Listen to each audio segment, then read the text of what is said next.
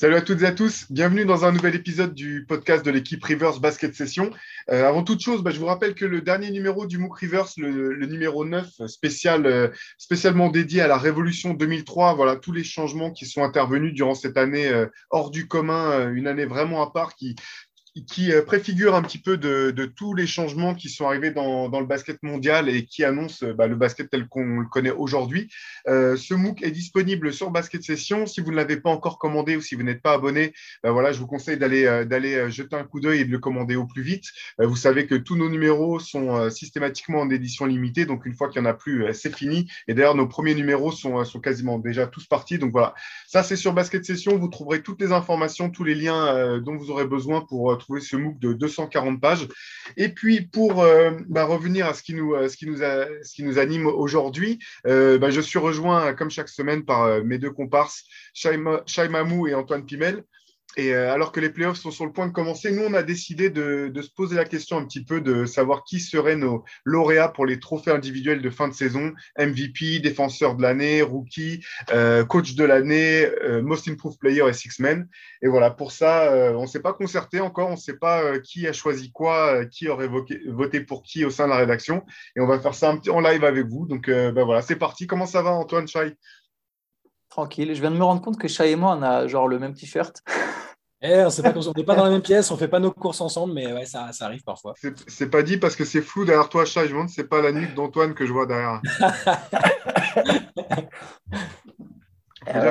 voilà, dans la rédaction de Rivers, on a des, des, locaux qui sont assez spacieux, qui nous permettent d'être euh, à trois endroits de la France en même temps. Exactement. Bon, bonne grande forme. Donc, euh, début des playoffs, les, les matchs de play-in viennent de commencer. Euh, comme je disais, nous, on va parler un petit peu des trophées euh, qui récompensent bah, les joueurs et, entraîneurs qui se, sont le plus illustrés durant la saison régulière on a parlé de ça qu'on n'a pas arrêté de le dire toute l'année. Euh, c'était une saison, une des saisons peut-être les plus ouvertes euh, d'un côté comme de l'autre, notamment à l'est en ce qui concerne les équipes et, euh, aussi pour, pour les trophées. cette année, il y a quand même pas mal de, candidats très valables dans tout un tas de catégories. Moi, il y en a certains pour lesquels jusqu'à la dernière seconde, je ne sais pas trop pour qui mon cœur allait pencher. Comment vous avez vu la, enfin, je sais pas, est-ce que vous avez un sentiment sur la manière dont, la saison s'est déroulée? Est-ce que vous avez des, des grosses surprises? Est-ce que vous attendiez, est-ce que par exemple la course, que ce soit celle pour le MVP aussi. Comment vous avez vécu tout ça? Moi, sur le plan des équipes, en tout cas, qu'on retrouve, comme on en a parlé la semaine dernière, je trouve ça drôle et c'est ce qui m'a surpris qu'on euh, on en revienne à peut-être un scénario où les deux équipes favorites, c'est les deux finalistes de l'année dernière, alors que, alors que sur le coup, on se disait, est-ce que c'est pas un one-shot et c'est leur seule fenêtre de tir? Et au final, c'est peut-être euh, bah, Phoenix, c'est, voilà, dans la continuité, ça a été incroyable. Et Milwaukee, euh, tranquillement, revient, l'équipe un peu incontournable. Donc ça, c'est pour la surprise. Et je suis d'accord avec ce que tu disais au niveau de, bah, de la course au trophée tout au long de l'année. Et quels que soient les trophées, à l'exception d'un ou deux, euh, je n'ai pas le souvenir qu'il y ait eu autant de changements, en tout cas dans mon esprit, où je me suis dit, bon, allez, là, ça va être pour lui, là, ça va être pour lui. Et euh, toutes les semaines, tous les jours. Et là, même là, en me posant tout à l'heure sur les, sur, sur, les trophées et les noms, euh, je me suis dit, bah, si Théo et Antoine, ils ont une idée euh, sympa en dernière minute, euh, je leur, je bien pour pas, si c'est pertinent. Donc ouais, c'est une saison hyper ouverte, mais du coup hyper plaisante parce que plein d'incertitudes.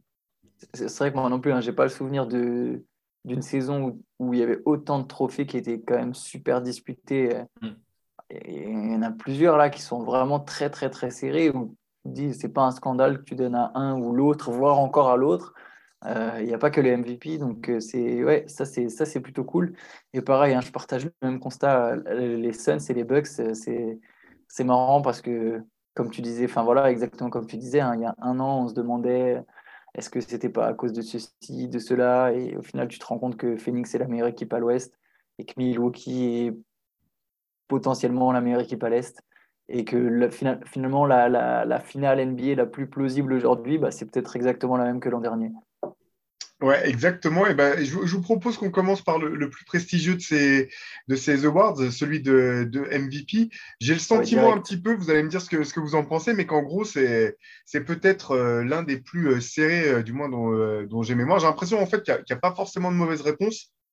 Du moins à moins d'aller chercher des joueurs un peu trop extravagants, mais que, c'est plus au bout du compte ce qui fait la différence entre les uns et les autres, c'est peut-être ce sur quoi le critère sur lequel on va plus mettre l'accent ou non, sachant que MVP, je trouve que c'est aussi un des trophées au bout du compte où la définition même d'un MVP est la plus complexe à saisir précisément. Est-ce que c'est le meilleur joueur? Est-ce que c'est celui dont l'équipe a le plus besoin? Euh, Est-ce que c'est celui qui rend les autres, euh, qui a la plus euh, grande capacité à rendre ses coéquipiers meilleurs et à faire en sorte que, que son équipe performe? Voilà, toutes ces questions sont, très compliquées. On avait fait un point il y a quelques épisodes du podcast déjà sur, sur ce trophée. globalement, est-ce que depuis justement ce, podcast sur lequel on s'était posé sur cette question, est-ce que vos, avis ou votre sentiment ont changé concernant ce trophée? Moi, je, sais que ma définition a évolué avec les années. Déjà, c'était, le curseur, je le place différemment par rapport à avant, où j'aimais bien dire, euh, euh, voilà, le MVP, c'est une photographie de la saison. Donc, euh, pour pas se prendre la tête, c'est généralement le meilleur, équipe, le meilleur joueur de la meilleure équipe, enfin, l'équipe qui a le plus dominé. Comme ça, on le regarde dans 15 ans et on se dit, ah oui, c'est vrai, c'est cette année où il y avait telle équipe et tel joueur. Mais maintenant, j'ai quand même un peu évolué. Et par rapport à la dernière fois où on en avait discuté, par contre, là, je suis resté, je pense, mon avis est resté assez constant et, mon, le joueur que j'ai choisi est, resté le même. Et ce qui me rassure euh, depuis, le début, depuis ces derniers mois, où on se dit bah, ça se joue entre deux ou trois joueurs, on ne va pas se les cacher, hein, tout le monde parle de Jokic, Embiid et, et Antetokounmpo. Euh, là, l'autre jour, euh, Rudy Gobert lui-même, donc même un joueur pro qui joue dans la ligue contre ces joueurs-là, disait bah oui, ces trois-là qui se détachent, il n'y a pas photo. Les autres, c'est bien gentil, mais donc c'est un avis qui est partagé aussi par les joueurs qui parfois ont, ont un avis différent des médias ou des observateurs. Euh, là, là pour le coup, je trouve que c'est voilà, ces trois joueurs-là se sont détachés. Euh, moi, personnellement, là, à l'heure actuelle, euh, puisqu'on va donner nos, avis, je, si j'avais le droit de vote, je voterais Jokic. Ce que je trouve intéressant, c'est que tu vois, tu as parlé, tu as dit que ça dépendait sur quoi on mettait l'accent. Mm. Mais en fait, je trouve que, par exemple, moi, j'ai une course serrée au MVP dont je me souviens avec potentiellement trois candidats. C'est l'année où Westbrook gagne. Mais parce qu'il y avait vraiment trois critères différents. Si tu prenais purement sur l'accomplissement historique, c'est ce que les gens ont fait, c'était Westbrook. Le meilleur joueur, non, c'est pas vraiment le meilleur joueur de la meilleure équipe, mais celui qui avait les stats entre guillemets les plus folles et qui était peut-être le meilleur joueur du monde, même si c'est pas tout à fait vrai parce qu'il ne l'était pas. Euh, ça pouvait être éventuellement James Harden. Et il y avait Kawhi Leonard qui était le meilleur joueur de la meilleure équipe avec des gros stats. Et là, tu avais vraiment trois candidats et vraiment tout dépendait de la définition. Mais là, je trouve que cette année, même sur une même définition, en fait, tu peux hésiter encore entre les trois. Mmh. Euh, après, ceci étant dit, et moi, j'ai été entre guillemets presque mauvais, c'est-à-dire que je les trouve tellement serrés, Yanis, Jokic et Embiid, que c'est arrivé au stade où de toute façon ça devient presque subjectif et moi, j'ai préféré du coup choisir le, qui est pour moi le meilleur joueur des trois. C'est-à-dire que comme ils ont tous les trois fait une saison excellente, comme je les trouve tous les trois ultra valuable, je me suis dit, bah, tiens, je vais prendre le meilleur joueur des trois. Et du coup, j'ai pris Yanis en me disant, bah, et puis comme ça, ça me permettait de rester, de garder de la continuité. J'ai hésité, j'allais mettre Jokic. Et puis je me suis dit, non, mais je vais voter Yanis, c'est le meilleur joueur du monde c'est du coup, bah voilà, pour moi, c'est Lulu MVP. Je me, je me, doutais que ton petit séjour au Nigeria avec dans, dans la rue euh, en Toto Compo euh, ferait son petit effet. Forcément, il y a oui, il y a, il y a, mais il y a une part de subjectif que je peux pas nier. Je crois que en fait pour pour Yanis, je suis d'accord avec toi. Bah, c'est le meilleur joueur. Si tu me demandes euh, quel est le joueur le plus impactant aujourd'hui sur un match serré ou quoi que ce soit, je mets Yanis sans aucune hésitation. Je pense. C'est juste que je pense que là et là où c'est subjectif, c'est que je l'ai tellement entendu dire, franchement, le MVP, je m'en fous. en gros, j'ai plus que j'ai pas que ça à faire, j'ai d'autres objectifs maintenant. T'as pas l'impression qu'il est allé le chercher et que c'était quelque chose d'important pour lui? Et du coup, c'est peut-être ça qui subjectivement m'a fait ne pas le mettre, euh, je pense. Après, je pense que Jokic, il s'en fout complètement aussi. Hein. Il ne même pas où est le trophée. C'est ça, ça dernier. Tu nous as envoyé ça tout à l'heure. Oui, mais, mais c'est vrai, c'est vrai. Je, je, suis assez d'accord. Le, gars, le gars a perdu son trophée d'MVP euh, gagné l'année dernière. C'est assez magnifique. C'est un de ses frères qui a dû le mettre sur le bon coin en douce. Ah, il a frappé Marcus Morris avec. Mais, écoutez, bah, moi, je suis, aussi resté en fait dans la lignée de ce, qu'on s'était dit la dernière fois. Moi, j'ai gardé Jokic. C'est vrai qu'au bout du compte, moi, le, je pense que l'élément qui a vraiment fait la différence pour moi, malgré tout, c'est que je pense que Détroit, c'est celui qui était largement le moins, euh, le moins bien entouré. Et finalement, si les Nuggets avaient fini 11e, personne n'aurait dit que c'était euh, c'était une honte euh, après avoir perdu Jamal Murray et, et Michael Porter junior. Et, voilà, bah, c'est vrai que les, stats avancées de, de, Jokic sont folles. son apport et sa, sa comment dire, sa, sa stabilité en attaque, euh, ça n'a pas de sens, que ce soit dans le scoring, à la passe, au rebond, etc.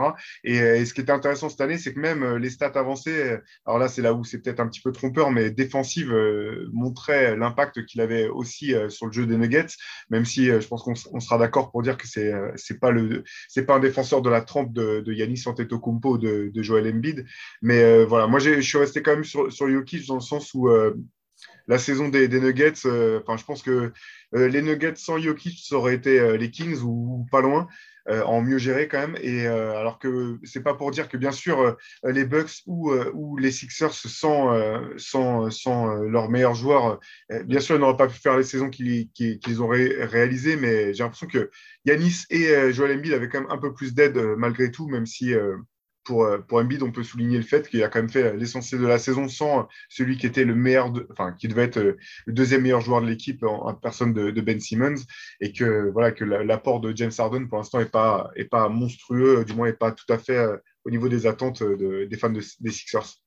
J'aimerais juste souligner un, petit point pour, pour Jokic, en faveur de Jokic.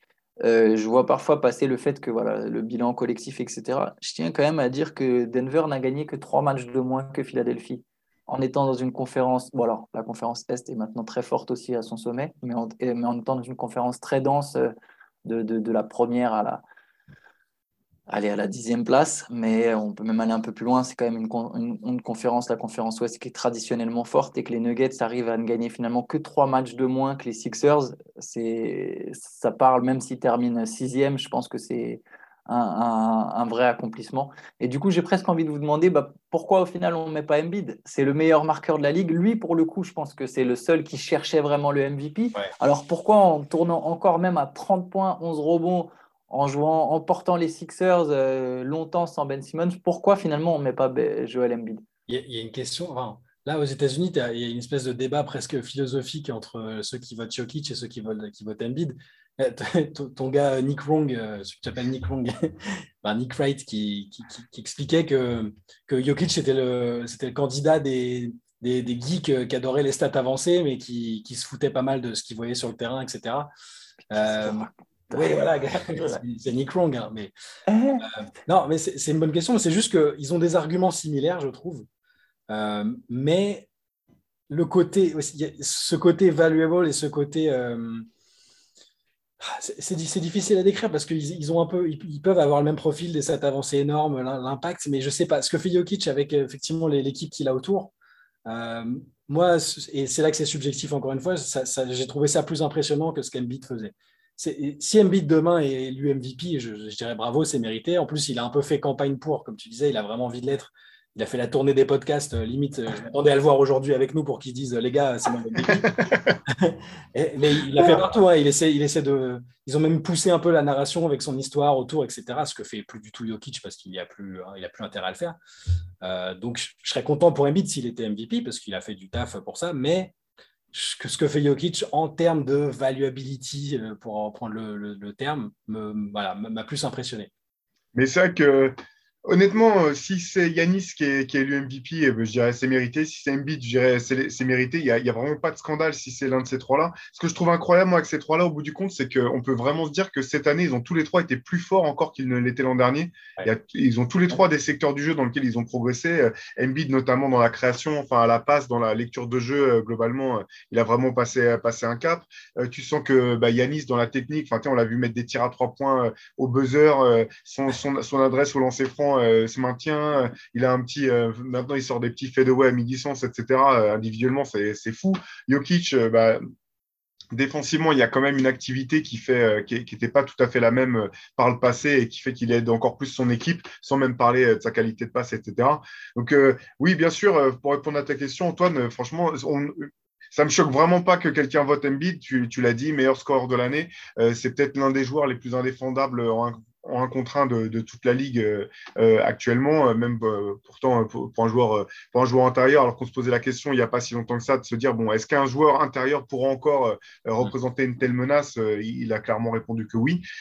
pour, toujours pour continuer sur ta question, Yanis, moi je, je partage ton avis dans le sens où c'est peut-être le meilleur joueur au bout du compte actuellement, du moins dans ceux qui ont joué suffisamment de matchs pour être comptabilisés. C'est peut-être lui le meilleur joueur de, de toute la ligue. Voilà, moi je reste sur Jokic sur, euh, pour cette raison, euh, la raison que je, vous donnais tout à l'heure. Quoi. Je pense que c'est celui qui a réussi à, à, faire le plus avec le, le moins, euh, entre, entre guillemets. Mais aucun de ces, voilà, ça peut être les trois dans l'ordre qu'on veut. pour moi, il n'y a, pas de, y a pas de scandale. Je crois, que je, sais, je crois que je sais pourquoi aussi je, je mets plutôt Jokic devant Embiid. Et c'est encore un paramètre, c'est un détail presque dans tout. Si on ajoute tous les. Enfin, dans l'équation, c'est un détail. Mais je pense que Philadelphie, que ce soit avec le début de saison, alors qu'il avait Harden avec lui, enfin maintenant, pardon, le début de saison sans Harden ou avec Harden, euh, je, pense que Philadelphie aurait dû finir plus haut en fait. J'ai l'impression que enfin, les voir quatrième, en fait, c'est psychologique, mais si Philadelphie avait fini premier ou deuxième, je me serais dit bon, voilà, il a vraiment porté l'équipe en haut et euh, avec les moyens qu'il avait, qui sont supérieurs à ceux qu'a que, eu Jokic toute l'année, j'aurais aimé qu'il emmène Philadelphie plus haut. C'est un détail et c'est peut-être pas le bon, mais moi je pense vraiment que c'est aussi pour ça que j'ai plutôt voté Jokic. c'est intéressant. Ils finissent ils finissent premier l'an dernier Philadelphie? Ouais. Non, c'est Milwaukee. Ah, ok, ils finissent deuxième. Hmm. Alors à l'Est, ok. Oui, parce que du coup, ils font moins bien que l'an dernier, oui. Ouais. Et je sais pas. Après, ils ont, voilà, c'était pas mal avec, euh, en compte tenu de la situation de Simmons, du trade, etc. Mais bon. Non, non, pardon, excuse-moi, excuse moi non, non, ils finissent premier. Ils finissent ah premier à ah l'Est. non, pardon, ils finissent premier à l'Est, excuse-moi. Mais oui, oui, donc oui, donc ils, Ouais, ils, ils, sont quand même descendus de, de trois rangs.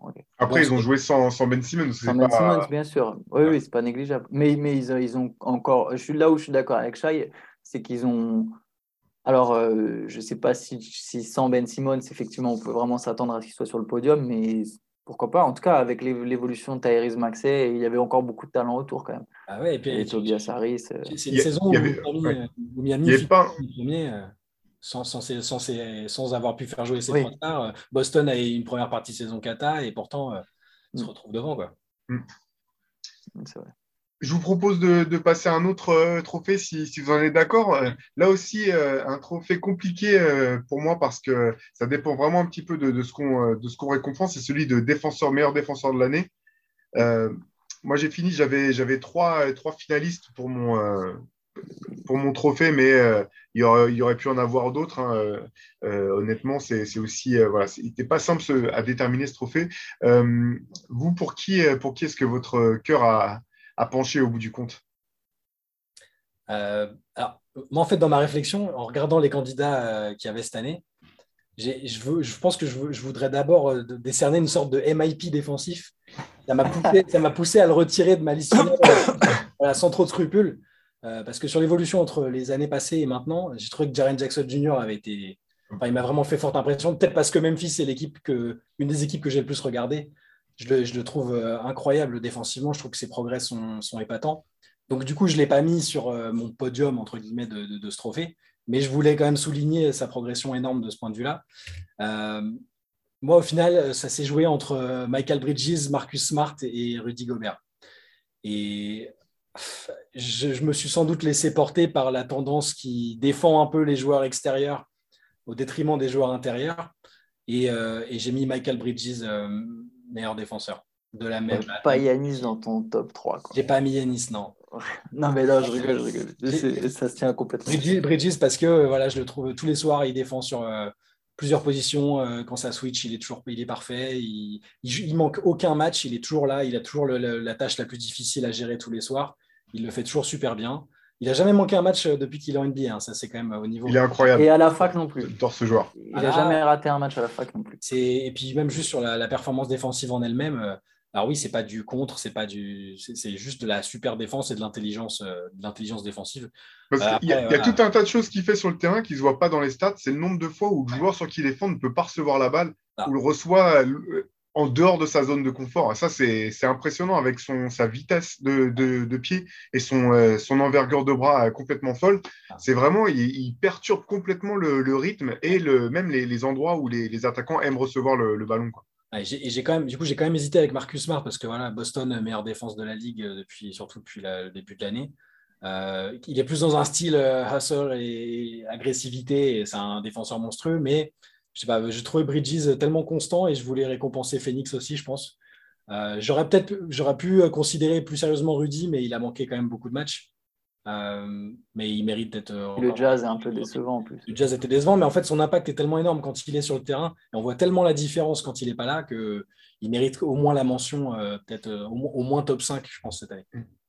Moi, j'ai repris le, exactement le même argument que toi, enfin le même raisonnement que toi. Alors, je n'ai pas choisi Bridges, mais je, je, suis comme toi, je suis entièrement d'accord avec ce que tu as dit. Je pense que les défenseurs extérieurs sont pas assez mis en avant alors qu'ils défendent toujours sur les meilleurs attaquants. Je pense que c'est aussi un problème lié au fait que la défense est plus difficile à capter pour les journalistes mainstream, en fait. C'est-à-dire que parmi le lot de journalistes qui votent, bon, on a quand même parmi les meilleurs des États. Enfin, il y, a quand même des très bons qui votent et des gens qui connaissent très bien le basket. Mais on a aussi, bah voilà, des. Par exemple, tout ce que tu mettais en avant, Théo, là, sur Bridges, euh, ça, pour ça, il faudrait que les journalistes euh, voient vraiment beaucoup de matchs. Alors, ils en regardent, bien sûr, mais ils ne peuvent pas regarder non plus toutes les équipes. Euh, et qu'ils soient quelque part vraiment spécialistes. Je pense que, tu vois, là, j'ai senti quand tu le disais, tu vois, je sens le coach, je sens le basketteur parler. Et j'ai peur que voilà, que, que, le trophée de Defensive Player of the Year, très souvent, se, revienne à des intérieurs parce que ça se lit beaucoup plus facilement la défense intérieure avec les rebonds défensifs, les contres, euh, et que du coup, c'est plus simple à, à, mettre en avant. Euh, voilà, ça c'était la petite parenthèse. Moi, j'ai mis Smart. Alors, euh, j'ai mis Smart, j'aurais pu mettre Bridges. Je, vous explique tout simplement. Moi, mes trophées ont été influencés par mes autres choix aussi, forcément. Mes autres trophées. Forcément, quand on fait un ballot, normalement, un journaliste, quand il fait son, son, tout son, tous ses bulletins, euh, il, vote pour tous les trophées à la fois. Et quelque part, j'ai mis un, un autre part. J'avais déjà mis Yanis MVP, je ne vais pas pousser le truc jusqu'au point de le mettre euh, Player of the Year, donc j'ai mis Marcus Smart, voilà, parce que c'est le meilleur, comme disait Doris Burke, hein, c'est le, meilleur c'est défenseur de la meilleure défense de la ligue. Euh, c'est lui qui scoltine euh, chaque soir, les, comme Bridges, les meilleurs attaquants adverses. voilà, ça me fait plaisir de récompenser un, joueur comme lui. Mais Bridges, ça m'allait très très bien aussi. Bah, c'est marrant parce que là, on va avoir trois lauréats différents parce que moi, j'ai choisi Bam Adebayo du Miami Heat. Ouais. Mais est-ce qu'il a joué assez de matchs? Parce que sinon, c'était Draymond Green. C'était Draymond Green, mon premier choix. Je tiens à vous le dire. C'était Draymond Green et il n'a pas joué assez. Draymond Bayo, il a manqué, a manqué 25 matchs, je crois. C'est ce qu'il m'a dit. Ouais, il est un peu juste en dessous des 60 matchs. Moi, j'ai ah, trouvé que c'était voilà, quand même, c'était quand même euh, voilà, suffisant pour être considéré. Et euh, moi, j'ai choisi Bam parce que euh, pour, en fait, pour son, sa polyvalence, en fait. Parce que c'est littéralement un joueur qui peut défendre, c'est pas simplement qui peut défendre sur, euh, sur les postes 1 à 5, c'est l'un, sinon le joueur qui défend vraiment de fait sur les 5 postes de 1 à 5 au cours d'un match, au cours d'une possession quasiment. Euh, en plus, avec les, les, schémas, les schémas tactiques de, défensifs de, du Miami Heat, parfois il y a de la zone, parfois il y a un petit peu de match-up de l'indiv. Il est vraiment, c'est le joueur euh, plug and play euh, par, par, par, excellence. Tu le mets dans n'importe quel système défensif, il va être, il va être performant. Et, et c'est vrai que cette, cette espèce de polyvalence qui peut lui permettre de switcher sur un pick and roll, euh, perturber la tentative de lob, puis revenir descendre sur le lob lui-même pour contrer ou, ou, intercepter le ballon ou gêner euh, proche du cercle je pense qu'il y, a, je vois pas vraiment euh, d'équivalent, euh, euh, ou du moins voilà d'équivalent à ce joueur sur la saison. Le Miami a toujours une très bonne défense, effectivement, ils sont quatrième, je crois, au, au, au defensive efficiency rating.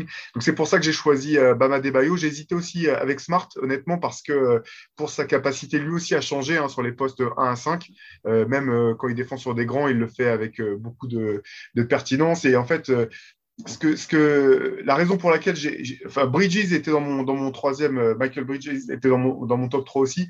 Pourquoi je, j'avais, valorisé euh, Bam et Smart? Parce qu'au-delà de leur capacité défensive euh, individuelle, c'est vraiment les capitaines de la défense de leurs équipes respectives.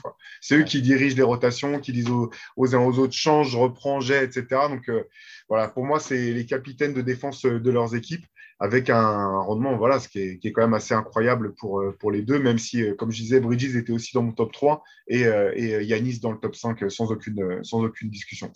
C'est marrant, Bam, c'était mon, c'est mon pronostic de début de saison là, sur nos pronos qu'on a fait sur BS, exactement pour ces raisons-là.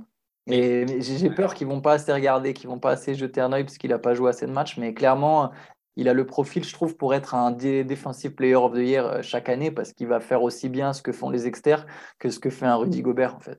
Ouais, et, en plus, l'autre élément, c'est que finalement, c'est celui qui est. il a, enfin, j'allais dire, il n'a pas que ça à faire c'est pas ça, mais son, il le hit pour performer a aussi besoin de tout son apport offensif. Donc en fait, c'est vraiment le joueur qui est obligé de jouer des deux côtés du terrain euh, à fond, à 100%. Et donc voilà, c'est pour ça que moi j'aurais, j'aurais récompensé Bam sur ce, sur ce trophée. Et du coup, c'est pas simple de savoir ce que les médias vont voter par contre, en fait. Parce que c'est le trophée sur lequel j'ai moins. J'ai l'impression que sur les autres, je vois à peu près ce qu'ils vont voter. Euh, on écoute un peu les podcasts à droite et à gauche parmi certains votants, euh, les Simmons, euh, Zaclo, etc. On sait à peu près ce qu'ils votent sur les trophées, les autres trophées. Sur celui-là, j'ai du mal à savoir qui, qui, va l'avoir, honnêtement. J'ai eu l'impression qu'il y avait un début de consensus autour de Smart, mais je suis pas sûr que ça reste, ça reste incertain, donc ça va être intéressant. Ouais, je pense que enfin, pour faire quoi ce que vous disiez tout à l'heure, effectivement, le, la baisse de, régime du Jazz, en tout cas, notamment défensivement, là où ils étaient, je crois que 11e euh, meilleure, meilleure défense cette année, euh, euh, joue, voilà, joue contre Rudy, même si ce n'est pas finalement son rendement à lui individuel qui a, chuté, clairement. Mais en tout cas, je pense que ouais, ça sera, pour cette année, ça ne sera pas pour Rudy. Je, je me demande si Yanis, il n'aura pas des voix en compensation de ceux qui n'ont pas voulu le mettre MVP, de, ceux qui l'ont pas mis MVP. Je me demande est-ce qu'il y en a qui vont pas mettre Yanis en compensation pour le, pour le defensive player de Alors que je pense qu'effectivement, il y a quand même des mecs qui méritent peut-être plus que lui sur ce, sur ce domaine. Même son propre coéquipier, Giro Holiday, vraiment, j'y pense là. Mais oui euh, Giro Holiday aurait grave pu être cité en fait comme potentiel vainqueur du défense. Parce que lui, comme pour le coup, c'est comme Bridges ou Smart, quoi. il se tape les meilleurs attaquants chaque soir. Et, et à chaque fois qu'un mec parle de Holiday en NBA, ils le décrivent comme le défenseur, mais genre euh, cauchemar, quoi. Et c'est même pas genre euh, n'importe quel joueur, c'est euh, enfin Kevin Durant le répète, alors qu'il fait une tête et demie de plus que, que je relidais, c'est quasiment tout le temps le joueur qui cite comme étant le, plus, le plus compliqué à, jouer, quoi. Ouais. Il n'a pas le temps, Holiday, il est, il est concentré. Lui, c'est le meilleur défenseur sur les, sur les matchs importants. C'est pareil, c'est des joueurs qui ne sont pas concentrés sur les trophées de saison régulière. Et Ouais. Ils ont d'autres objectifs en tête. Quoi. Je, je l'idée, c'est le mec, euh, enfin tu, tu, sens quoi, tu, tu joues un dimanche matin au plein milieu du mois d'août euh, sur un terrain dehors, il va défendre aussi dur que si c'était un match 6 des, des finales NBA. C'est un compétiteur et un athlète. Enfin, un jour, on devrait faire un podcast sur les, familles d'athlètes de, de, malades, mais la famille Holiday, c'est quand même, euh, ça se passe quand même là, quoi. En termes de qualité athlétique, c'est assez impressionnant. Euh, je vous propose de passer, euh, d'aller sur, sur des plus jeunes. on va, on va partir sur le trophée de rookie de l'année. Là aussi, pas simple. je pense je pense qu'il y avait un top 3 euh, qui s'est détaché euh, très vite euh, et qui est, c'est vraiment dur de, voilà, devant lequel c'est difficile de, passer. je suis curieux de voir par contre vous qui vous avez choisi, enfin dans quel ordre vous les avez classés. Alors, le top 3, vous me dites si je me trompe, pour, mais pour moi, c'était voilà, il y avait Scotty Barnes, Evan Mobley, Evan Mobley pardon, et Kate Cunningham. Déjà, première question, est-ce que vous, vous aviez vu un autre joueur pouvoir rivaliser avec ces trois-là pour, pour cette élection? Ça, ça, dépend des critères, encore une fois, mais euh, globalement, c'est une classe de draft très très intéressante avec des joueurs très NBA ready, euh, plus que ce qu'on pensait, je pense. Carrément. Là, là effectivement, le top 3, euh, après, je ne sais pas si c'est que si c'est dû à la narration qu'on a, on a fait toute l'année ou quoi, mais au-delà de ça, il y a des joueurs comme. Bah, personne ne regarde Orlando à part moi, mais il y a Franz Wagner qui est. Non, bah, c'est vrai qu'il fait une super saison. Il contribue en points, enfin, très très très près, alors que c'est pas c'est pas le, pas le rookie le plus âgé. Euh, euh, Josh Giddy, avant sa blessure de fin de saison, c'était assez épatant, mais pareil, il joue dans une équipe ultra médiocre, donc ça se voit moins. Mais globalement, je suis d'accord avec toi, euh, ces trois-là, c'est bah, ceux qu'on espérait voir les plus performants cette année. Jalen Suggs a été très, très souvent blessé et donc n'a pas pu correctement commencer, mais je pense que c'est. Oui, Jalen Green n'est pas dans le top oui, 3, mais, mais, mais, il a très bien fini. Il et au final, il fait une belle, belle première saison. C'est vrai c'est une équipe euh, médiocre où on a l'impression qu'il a fait que du scoring, donc c'est peut-être à, sa décharge. Mais on a vu sur la fin, en tout cas, la deuxième partie de saison, que c'était un vrai, vrai euh, futur bon joueur, c'est sûr. Allez, je vais, je vais commencer pour une fois. Là. Je, vais, je vais vous donner mon, mon sentiment. Euh, je vais vous les donner dans, donc je vais vous les donner dans, dans l'ordre inverse dans lequel je les ai classés. La pression monte. En troisième, qu'est-ce qu'il y a? La pression monte. C'est ça. en troisième, moi j'ai mis Kate Cunningham qui finit super bien la saison ultra. je savais qu'Antoine. Je savais Je rigole, je rigole. Non, mais euh, c'est vrai que voilà, euh, je, l'ai mis troisième avant, avant tout parce qu'il a, il a perdu un peu de temps en fait avec son début de saison retardé en cause de blessures. Début de saison sur le terrain compliqué, notamment en termes d'adresse, mais il est vraiment monté en, pression. On sent qu'il y a un vrai joueur. Euh, des trois, des trois clairement, euh, choper un vrai joueur et des trois, ça sera intéressant à suivre euh, par la suite. S'il ne se trompe pas durant l'intersaison et voir les deux prochaines intersaisons, il pourrait y avoir une équipe intéressante rapidement quand même du côté de Détroit. en fait, c'est surtout pour le 1 et 2, j'ai le plus hésité. Finalement, j'ai mis Scotty Barnes en, en deux euh, même si euh, je trouve que le, voilà, le, les performances de Toronto euh, en fin de saison, notamment, jouent clairement en sa faveur. Il a super bien rebondi du, du rookie wall qui s'est mangé à un moment. Derrière, il, finit vraiment fort. Il a ce, cette espèce de prototype du joueur moderne, long, grand, qui peut jouer à différentes positions, qui défend super dur, etc. Et finalement, j'ai mis quand même Evan Mobley en premier j'ai gardé, j'ai mis Evan Mobley en rookie de l'année euh, parce qu'au bout du compte, euh, je pense que c'est celui sur qui, euh, sur les épaules duquel le jeu a le plus vite reposé au bout du compte. Euh, l'excellent début de saison des, des Cavs, euh, c'était en énorme partie parce que personne ne s'attendait à ce que à ce qu'Evan Mobley soit aussi fort, aussi vite, euh, qui montre autant de belles choses en attaque. Ça, je pense que c'était une surprise totale. Et finalement, ce qui, ce, qui, fait que je l'ai mis en premier, c'est que bah, il n'était pas si loin que ça d'être dans la conversation aussi pour le trophée de meilleur défenseur de l'année ce que je trouve complètement fou pour un, pour un, pour un rookie. pas pour dire qu'il était pas pour dire qu'il aurait pu être remporté le trophée, mais euh, en tout cas, quand tu commences à lister un petit peu les, meilleurs défenseurs de l'année, je pense qu'il était dans la liste au moins élargie. Donc moi, je donnerais mon vote si j'en avais un à ouais, Evan Mobley au bout du compte. Bah, je, vais, je, vais, je vais enchaîner parce que j'ai exactement le même podium que toi. Et on laissera Antoine jouer, jouer le marginal à la fin. Hein. euh, la même chose que toi. Euh, parce que j'ai beaucoup hésité parce que sur la fin, euh, en fait, Scotty Barnes aussi, c'est extrêmement impressionnant parce que, effectivement, euh, Mobley a tout de suite euh, eu un rôle, euh, un rôle énorme, un impact visuellement impressionnant. Défensivement, c'était hyper mature, même offensivement. Il faisait des choses que je ne le pensais pas capable de faire aussitôt par rapport à ce qu'il montrait à la fac. Mais tout le monde disait que c'était le mec, c'était une éponge et qu'en trois secondes, il, progressait, il, progresserait facilement. je l'ai quand même mis parce que, de façon très subjective, c'est c'est celui qui m'a le plus impressionné euh, visuellement des deux euh, sur l'ensemble de la saison, malgré les, petits les, blessures qu'ont eu Barnes et Mobley. Euh, mais c'est pareil, si Scotty Barnes est désigné rookie de l'année, j'aurais aucune objection, parce qu'être titulaire dans une équipe et, la porter aussi haut à l'Est avec Toronto, je, je, l'ai trouvé impressionnant. Il, est hyper complet, hyper polyvalent. Voilà, il n'y a pas de mauvaise réponse, j'ai l'impression. Mobley, de façon subjective, je, je, le mets quand même devant. Et Cunningham, sans doute parce que collectivement, Détroit a été forcément moins performant et moins impressionnant, mais, mais je suis d'accord avec vous, ça ne va pas l'empêcher de faire une, magnifique carrière. On ne se souviendra même pas, sans doute, peut-être qu'il n'a pas été rookie de l'année en son temps et c'est pas très grave. Donc j'ai le même podium que toi, Théo. Hein, déjà, je tiens à dire que c'est sans doute le trophée sur lequel les fanbases s'accrochent le plus, en fait, parce que c'est des, des, équipes qui ne jouent pas grand-chose d'autre et qui a beaucoup, beaucoup de mauvaise foi, notamment d'une franchise au nord du Canada, au nord des États-Unis, d'Amérique du Nord, qui aime bien se révolter au moindre petit truc, persuadés que leurs joueurs sont toujours euh, mal perçus. Et ben, j'ai failli récompenser le Scotty Barnes, mais je n'ai pas mis Scotty Barnes. Et j'ai mis Kate Cunningham en 3. Donc j'ai mis exactement le même podium ah. que vous. J'ai cédé sous la pression populaire. Très sérieusement, j'ai Kate Cunningham en 3.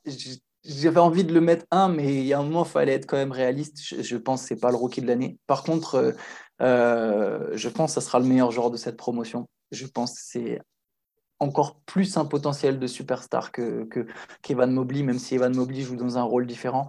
Euh, je pense que Détroit a vraiment fait un super pic et que, que même s'ils n'ont pas le rookie de l'année, les Pistons peuvent être contents, heureux de leur choix et, et heureux de pouvoir reconstruire autour de Kate Cunningham, qui est vraiment un joueur moderne et que je trouve très intéressant. Mais voilà, même s'il a les meilleurs stats, enfin les meilleurs, le meilleur au scoring, euh, etc., qui, qui finit en 17-5-5, je pense que il est quand même un cran en dessous des deux autres. Scotty Barnes, pourquoi je ne l'ai pas mis un? J'ai failli le mettre un parce qu'il finit très fort la saison et que du coup c'était tentant. Lui et les Raptors étaient vraiment euh, sur une belle dynamique. Mais je pense que contrairement à Mobley, il profite quand même encore plus du fait d'avoir des bons joueurs autour de lui. Euh, il y a des matchs où il va porter l'équipe, mais j'ai pas l'impression que c'est lui qui porte les, les, Raptors, euh, tu vois. Alors que Mobley, qui termine avec un meilleur plus-minus d'ailleurs que, que, Barnes. Mobley, grosso modo, les Cavaliers ont commencé à partir en vrille à partir du moment où Mobley s'est blessé. Je pense qu'il avait un impact énorme sur, sur, sur le jeu de Cleveland. Et chez un rookie, c'est rare, c'est très très rare. Et rien que pour ça, en fait, pour moi, c'est le rookie de l'année.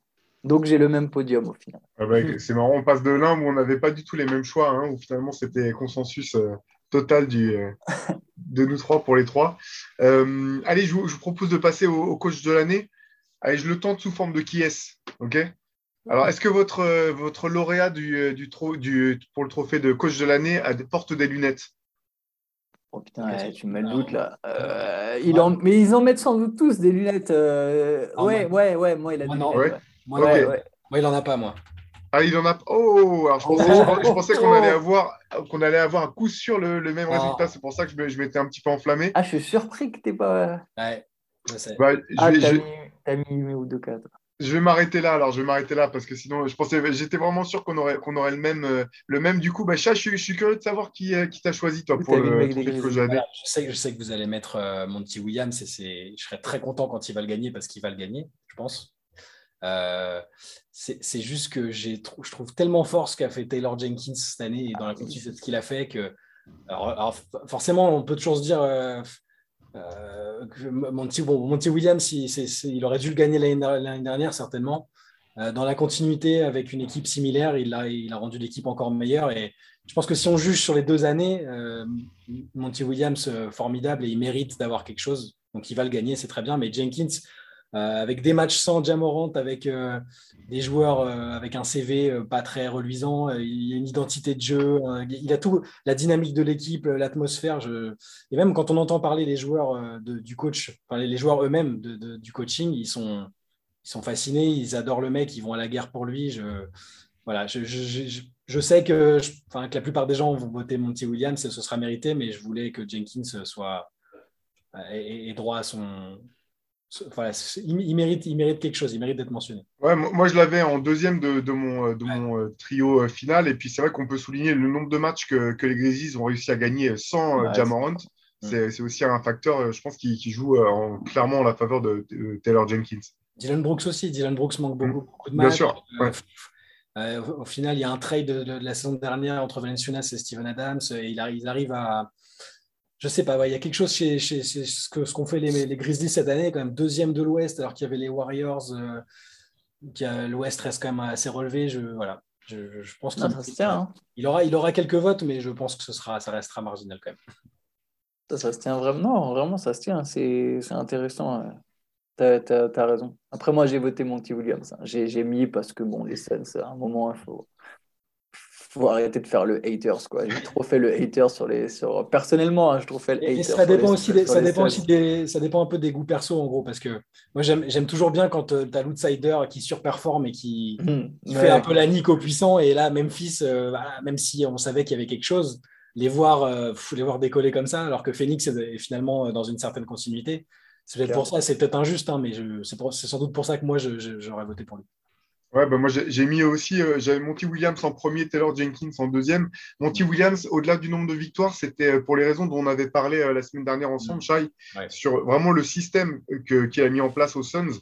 Euh, sont notamment euh, offensivement là où, finalement euh, toute l'attaque de toute l'attaque et l'efficacité des Suns repose sur comment dire c'est l'inverse de ce que le reste de la NBA cherche à faire. En fait ce dont on parlait la semaine dernière c'est à dire que Phoenix ils sont premiers de la ligue en ayant en étant pas bon à trois points pas bon près du cercle en tirant pas tant de lancers francs que ça et en exploitant au maximum ce, que, ce que les défenses ne défendent plus vraiment très bien, c'est-à-dire le mid-range, des tirs à deux points avec euh, des joueurs comme, euh, comme Chris Paul, comme, euh, comme Devin Booker.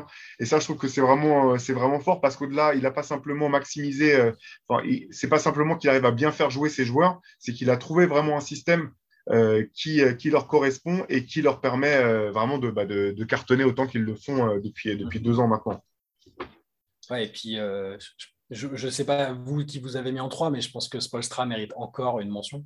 Mais oui, moi, j'ai mis Spolstra en 3, absolument. mais il, aura peut-être jamais de trophée de coach of the year, mais en ayant son trio, euh, quoi, il faudrait qu'on regarde dans le détail, mais une vingtaine de matchs peut-être à des Bayo, Laurie. Euh.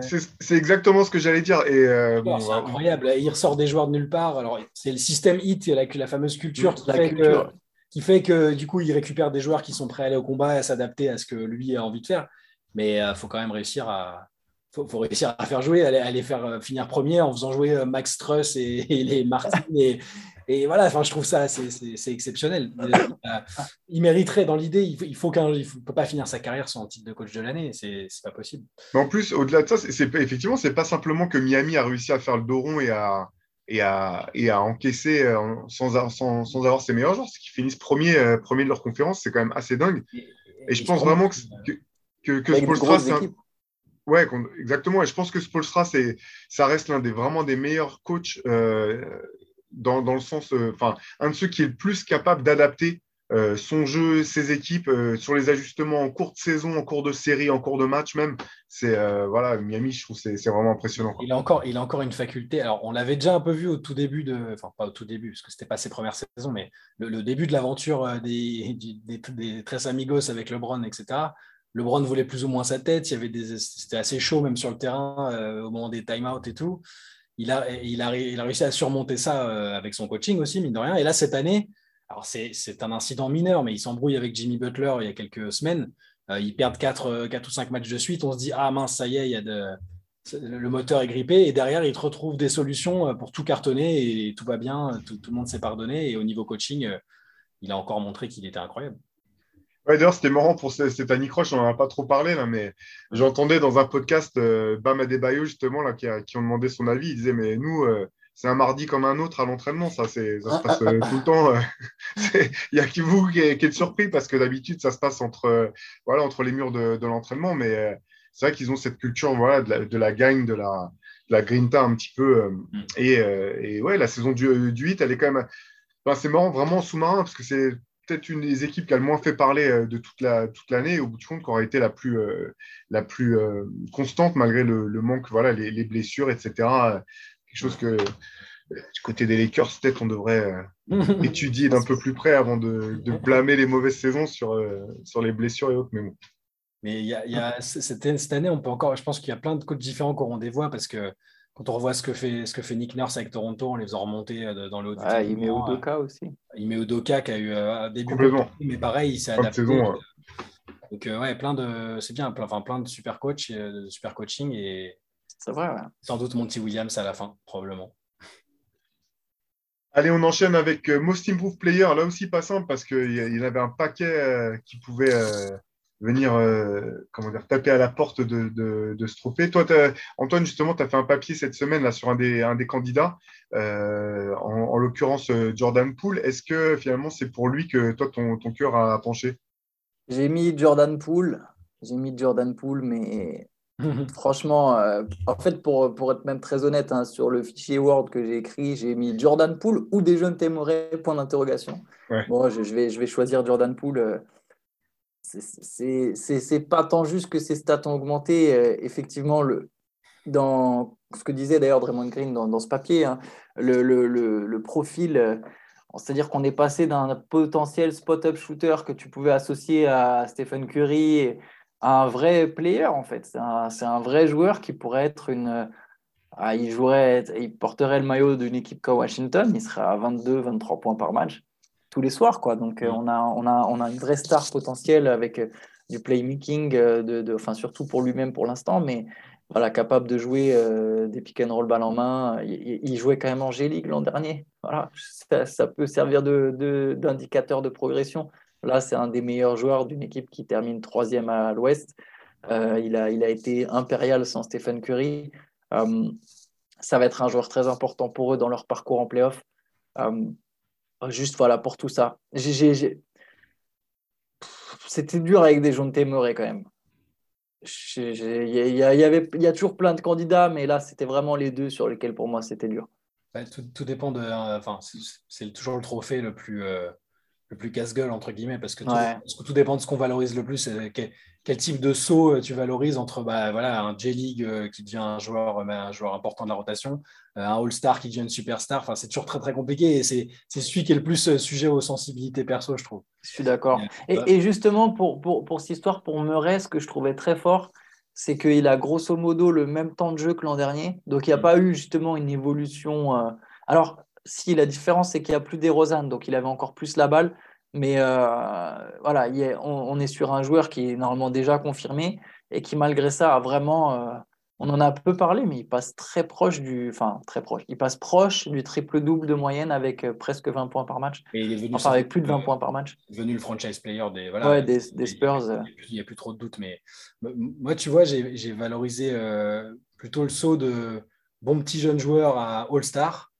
Moi, j'ai mis Darius Garland en, premier.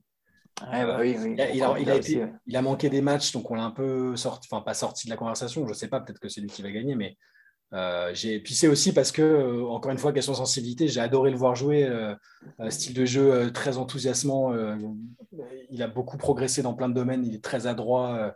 il y a un côté, voilà, ça, a accompagné la montée en puissance de Cleveland, c'est un peu retombé comme un soufflet en fin de saison et même là avec le play-in. Mais c'est celui sur lequel j'ai vu une progression vraiment très très notable et où je me suis dit, bon, ça y est, ça c'est l'explosion, ça va devenir un joueur, un joueur référence. Mais j'ai aussi mis Jordan Poole en deuxième position. Et, l'incertitude, et je sais aussi qu'elle est partagée et que c'est débattu aux États-Unis, mais euh, je sais qu'il y en a beaucoup qui, vont voter Jamorant. Euh, sauf que, pour reprendre ce que disait Draymond Green euh, il y a quelques mois déjà, hein, il disait non, moi je ne peux pas voter Jamorant MIP parce que c'était déjà un super joueur et, et, il est déjà à un stade supérieur à ça en fait. Il est déjà dans la conversation des mecs qu'on imagine comme MVP. Et s'il n'y avait pas eu de blessure, on aurait peut-être plus parlé comme un MVP. Donc moi aussi, je ne l'ai pas considéré comme un MIP cette année. Mais en tout cas, pour Garland, euh, je, juste, c'est vrai que je n'ai pas cité Garland, mais c'est peut-être même le favori en fait pour le trophée de MIP. Euh, c'est vraiment, il y a eu une explosion et le cap euh, pour, les Cavaliers devraient vraiment, enfin de toute façon maintenant le savent, je pense qu'ils l'ont senti, c'est autour de lui qu'ils vont construire. Même là encore, on le voit sur le match de playing contre Brooklyn, c'est un super joueur de basket et, et il a progressé, c'est vrai. Il a vrai pour le coup Mm. pour reprendre les termes du trophée, il a vraiment progressé, euh, Darius Garland. Moi, moi, je l'avais aussi dans, mes finalistes, Darius Garland et Jamorant, je les avais dans mes finalistes. Euh, mais finalement, j'ai aussi donné le. Voilà, moi, j'aurais aussi voté pour, pour Jordan Poole. Ce que je trouve intéressant, c'est qu'au-delà de, du nombre de points qu'il qui marque euh, cette année, euh, il a aussi plus que doublé sa moyenne de passes. Là, il était à 4 passes de moyenne. Ça, c'est quand même pas simple hein, pour qu'on ait un jeune joueur, etc. Donc, j'ai vraiment trouvé qu'il avait progressé dans tout un tas de, de, secteur en fait de secteur euh, du, jeu quelque part. Et il a une espèce de sa capacité à s'adapter un petit peu à tous les scénarios qu'il sorte du banc qu'il soit, soit titulaire soit avec un tel ou un tel. C'est vraiment euh, un tel luxe pour, euh, pour, les, pour les Warriors d'avoir ce joueur sous la main et de pouvoir se dire bon bah voilà on va le mettre sur le terrain il va nous apporter de l'agressivité offensive du scoring et même maintenant un petit peu de création c'était une transition qui n'était pas si simple que ça à, envisager, je pense. Euh, après, ça, ça a déjà très belle saison de l'an dernier. Moi, j'aurais donné pour Jordan Poole. Jamorant, je me suis vraiment beaucoup posé la question. Euh, pour mémoire, alors ça remonte, hein, mais, la question s'était posée aussi pour Tracy McGrady, qui avait été Most Improved Player durant sa dernière saison à Toronto et qui derrière avait complètement explosé à, Orlando en devenant All-Star indiscutable, etc. Il était peut-être même euh, meilleur marqueur ou dans les meilleurs marqueurs de, la ligue. Et la question s'était posée déjà à l'époque de se dire bah, est-ce qu'on peut être deux fois de suite Most Improved Player, passer de joueur de rotation à, joueur, euh, joueur de complément euh, d'impact et ensuite de joueur de complément d'impact à superstar Est-ce que c'est possible? Donc c'était un petit peu le. Voilà, il n'avait pas eu une deuxième fois. Mais... Il y avait eu ça pour Yanis aussi. Hein. exactement, absolument. Incroyable. Yanis a eu ça. Ouais, Diamant, c'était intéressant quand même, parce que c'est vrai que le, ce que, ce que dit Draymond Green, ça a du sens, mais finalement, la question, c'est ça. Est-ce que c'est pas encore plus dur, peut-être, de passer du stade de, de très bon joueur à celui de superstar et à candidat au, euh, au MVP ou euh, premier, premier 5 All-NBA, etc. C'est une vraie question qui se pose. Bon, euh, malgré tout, moi aussi, j'ai choisi de, récompenser Jordan Poole plutôt que, que Jamorant ou, ou Darius Garland. Et, pour Poole, juste pour les Warriors, c'est euh, ça, comment dire, ça donne encore plus de poids aux années futures. Ça, ça, ça, comment dire, ça réouvre. Je dirais pas que ça réouvre une fenêtre parce qu'elle est déjà ouverte, mais ça t'aide à envisager l'avenir, euh, sachant qu'il y a déjà Kuminga aussi qui tape à la porte et que Wiseman, on ne sait pas encore tout à fait ce que ça vaut. Euh, au final, Poole, ils l'ont pas drafté dans les premiers choix, mais c'est peut-être un un mec qui va apprendre aux côtés de Curry, qui vont être obligés de quelque part de faire jouer titulaire. Ils vont devoir trouver un moyen de le faire jouer avec, Les Thompson et Stephen Curry, euh, tellement il est fort en fait. Ouais, et puis là, c'est aussi un, une preuve aussi, encore une fois, de qu'est-ce que. Les choses sont quand même plus simples quand les, quand les franchises sont bien gérées et que chacun fait, chacun fait son job. Parce que c'est vrai que l'entente qu'il y a dans ce groupe, euh, tu, tu, la vois à travers, elle transpire, tu la sors à travers l'écran. Quoi. Ils sont euh, contents les uns pour les autres. Et je pense que c'est aussi euh, le, les progrès de Jordan Poole et la trajectoire sur laquelle il est. Elle est aussi, et c'est aussi le résultat voilà, de cet état d'esprit, cette ambiance, cette espèce de cocon des Warriors qui fait qu'ils sont prêts à faire évoluer, des, à faire émerger des talents et que tu sens que personne euh, est trop dégoûté ou fait la gueule quand, quand il, baisse ses, perd ses minutes ou, ou, ce genre de choses. Quoi ce qui n'est pas facile quand, quand, Parce que c'est pas facile d'émerger comme ça quand tu es dans une équipe qui est déjà forte, en fait. Même si l'an dernier, bon, euh, les Warriors, c'était un contexte un peu particulier, mais c'est vrai que c'est euh, plus facile d'aller prendre deux minutes et de s'imposer quand tu euh, quand arrives à Cleveland que quand tu es dans une équipe qui a déjà beaucoup d'attentes, des joueurs établis avec une, une, hiérarchie plus ou moins en place.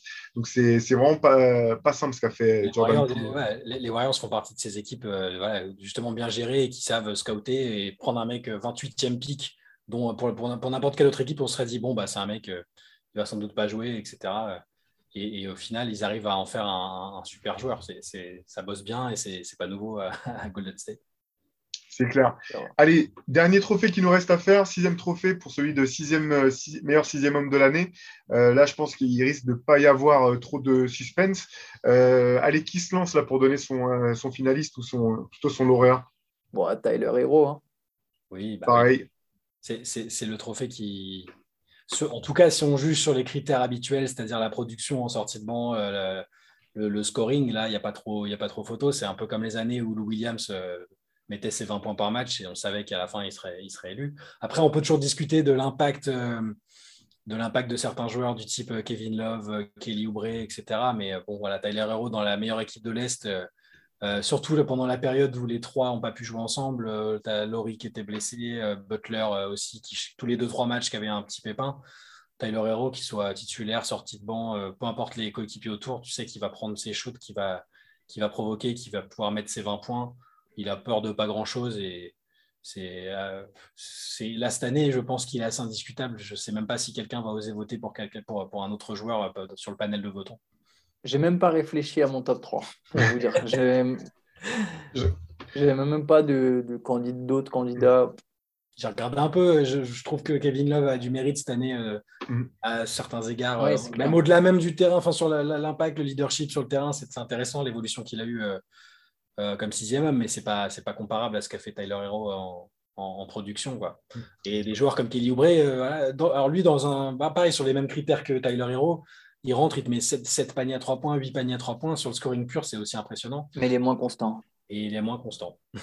Moi, j'avais, alors moi, j'ai choisi Tyler Hero aussi. Euh, c'est super intéressant ce que tu soulignais, Shai. Euh, c'est sur le fait qu'effectivement, Miami a eu beaucoup de blessés. Parce que pour le coup, ces points, c'est pas des points dans le vide. C'est vraiment des points qui ont compté, qui ont permis justement à Miami de, maintenir cette qualité de jeu dont on parlait tout à l'heure. Et, et moi, j'avais, j'avais Cameron Johnson en deuxième de, de Phoenix. J'adore ce joueur, honnêtement. Euh, je trouve que c'est rare de trouver des. euh, enfin, forcément, on va reparler de Phoenix, mais euh, ce, que je trouve incroyable avec cette équipe, c'est qu'on sent que tout le monde connaît son rôle parfaitement. Personne n'essaie d'en faire trop, d'en faire plus que ce qu'il a besoin de faire. Et Cameron Johnson, c'est un peu, c'est un peu l'illustration de tout ça. si il est à droit, à de loin, il va jouer les rebonds offensifs, couper au panier si besoin, défendre dur. Voilà, c'est un joueur qui, ne fait pas, pas ou très peu d'erreurs et, euh, qui, a, été un élément hyper important, je, trouve, de, bah, de, la saison euh, fantastique des Suns cette année. On en revient au super boulot que. Alors, bon, Phoenix, on n'a pas été habitué à ce qu'il fasse du très bon boulot sur les drafts et le scouting et tout ça. Ça a changé avec James Jones qui est arrivé. Euh, Cam Johnson, quand il a été drafté, enfin, même nous devant la draft, il a été pris en 11e. Ouais, super haut. Super haut. Alors, certes, il était dans une fac référencée. North Carolina, c'est voilà, on connaît, hein. mais c'était sur des mauvaises saisons de North Carolina. Et puis, à ce stade-là, il y avait d'autres joueurs qui n'avaient pas été pris et qu'on attendait. On s'est dit, ah, bon, ils prennent juste un shooter euh, qui a été un peu streaky à la fac. Et puis là, on arrive et on voit que c'est déjà pas juste un shooter et qu'il a plein d'autres qualités que, les mecs ont, décelé. Et, là, il est dans la meilleure équipe de la ligue et il est important. Je, pense que ça, rejoint presque le trophée, histoire de, boucler, enfin pas boucler la boucle, mais de revenir au trophée de Coach of the Year. C'est que c'est un sacré témoignage du, de la qualité du staff, en fait, d'avoir développé un joueur comme ça. D'ailleurs, pour les Suns, en fait, ce qui est drôle, c'est que quasiment n'importe quel mec de leur banc pourrait être candidat au trophée de sixième homme. Cameron Payne pourrait l'être et, et si Bismack Biombo avait joué plus de matchs, même Javal McGee, ils sont tout pleins à avoir eu un vrai impact en sortie de banc et, et, à, savoir jouer leur rôle. De toute façon, tout ce, qu'on avait déjà dit, hein, que c'est une équipe où chaque, chacun sait exactement ce qu'il doit faire. Mais c'est vrai que c'est intéressant le choix de Cameron Johnson. Hein. Il y a eu un vrai développement de ce gars-là, euh, justement depuis la draft où tu as raison, on, s'était tous foutus de leur gueule. Et... Par habitude, la force de l'habitude.